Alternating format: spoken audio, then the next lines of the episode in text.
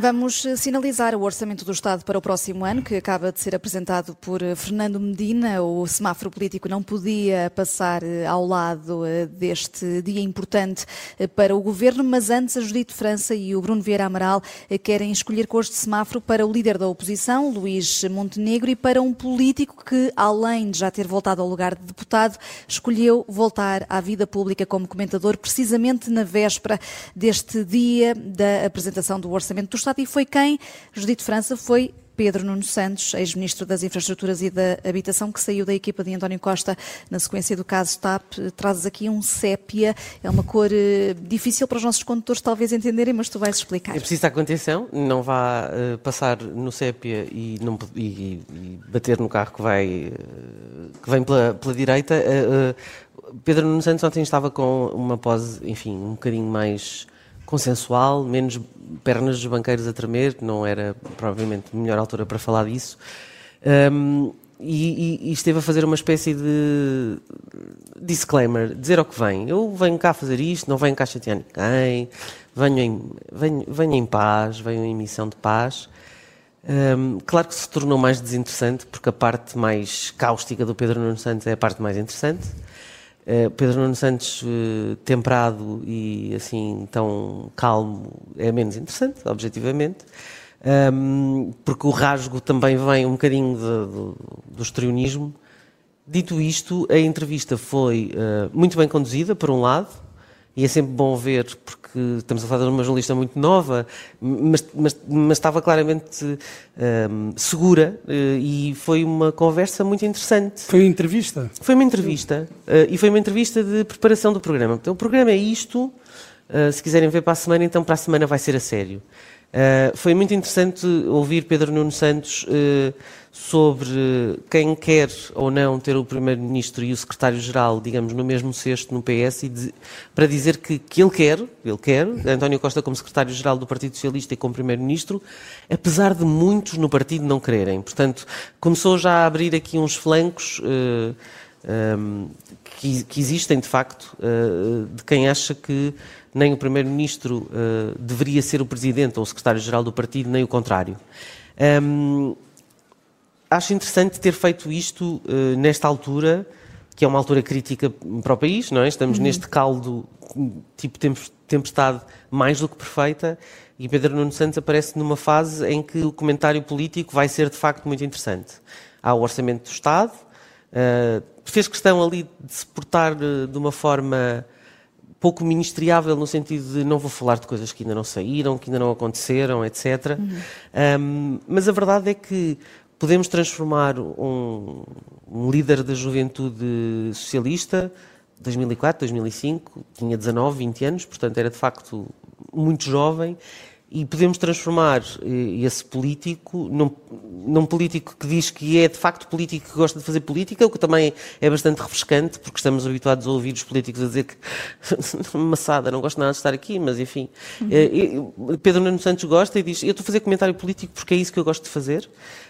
Um, e gosto de fazer política e, portanto, como estou eh, de alguma forma afastado, ainda bem, Uh, mas é interessante ver como uh, se pode fazer uma caminhada em direção à postura de estadista que ontem Pedro Nuno Santos uh, mostrou, mais do que quando era ministro. Hum, um sépia aqui para Pedro Nuno Santos. À mesma hora, no outro canal, Bruno Vieira Amaral, tivemos Luís Montenegro e para ti foi um amarelo esta entrevista. Sim, é, é literalmente um sinal amarelo porque eu vi a entrevista e pareceu-me que Luís Montenegro até esteve bem não, não cometeu assim nenhuma, nenhuma gafe, foi assertivo, com dois S. Nem, nem, quando falou de, nem quando falou de Pedro Passos Coelho? Um, Aí é que foi super assertivo. Eu, eu acho que uh, Luís Montenegro, uh, no geral, este, uh, com, com, com, aquilo que disse, sobre, até sobre medidas concretas, estava bem preparado. Sim, estava bem preparado, foi, foi, disse as coisas com convicção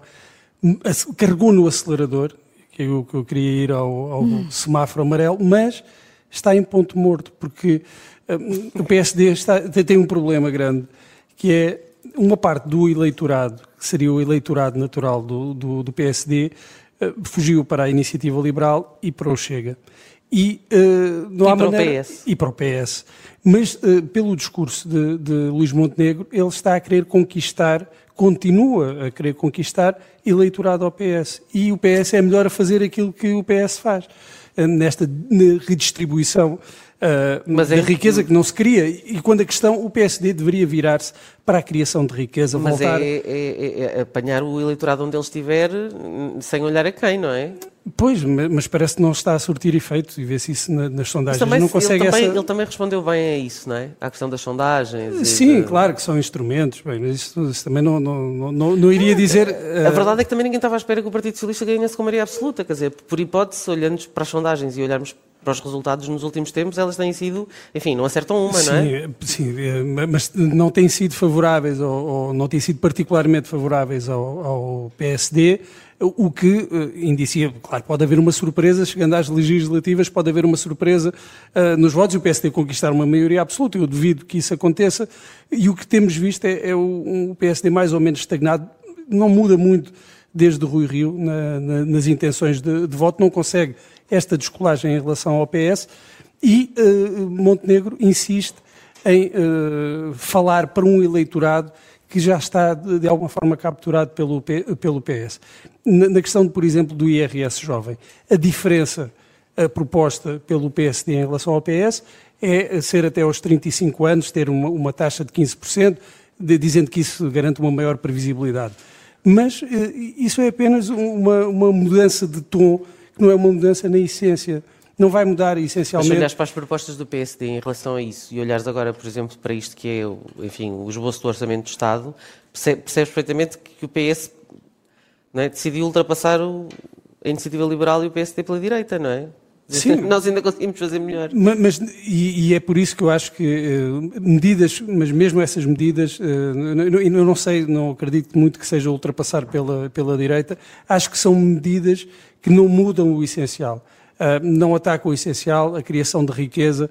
Uh, Trata-se apenas de uh, distribuir um pouco os males ou e os males menores. E, agradar à classe média. Pronto, agradar à classe média, mas não vai ser o suficiente para convencer os jovens, nem essa medida do IRS para convencer os jovens medida, a ficar. Essa medida do IRS jovem, enfim, entre ganhar mais e ir para fora e não pagar IRS durante um ano. Sim, e mesmo até aos 35, não vai ser isso que vai, que vai mudar. E o PSD deveria mudar aqui um pouco a agulha, Luís Montenegro deveria centrar-se. Por exemplo, saber quantos jovens que eh, fazem a formação em Portugal uh, nas áreas eh, da economia, nas, áreas da tecnologia, ficam cá e criam uh, empresas.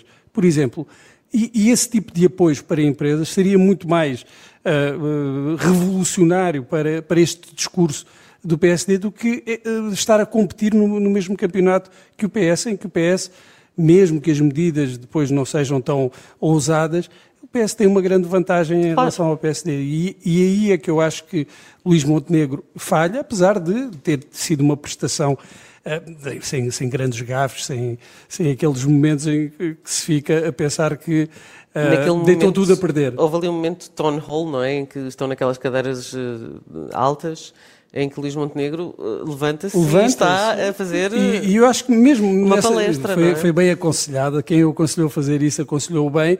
Acho que resultou. Agora o problema aí não, não, não, não é tanta postura não é tanto o modo é mesmo a essência. Hum, PSD em ponto morto Medina ultrapassa pela direita. São as perguntas que ficam no final deste semáforo político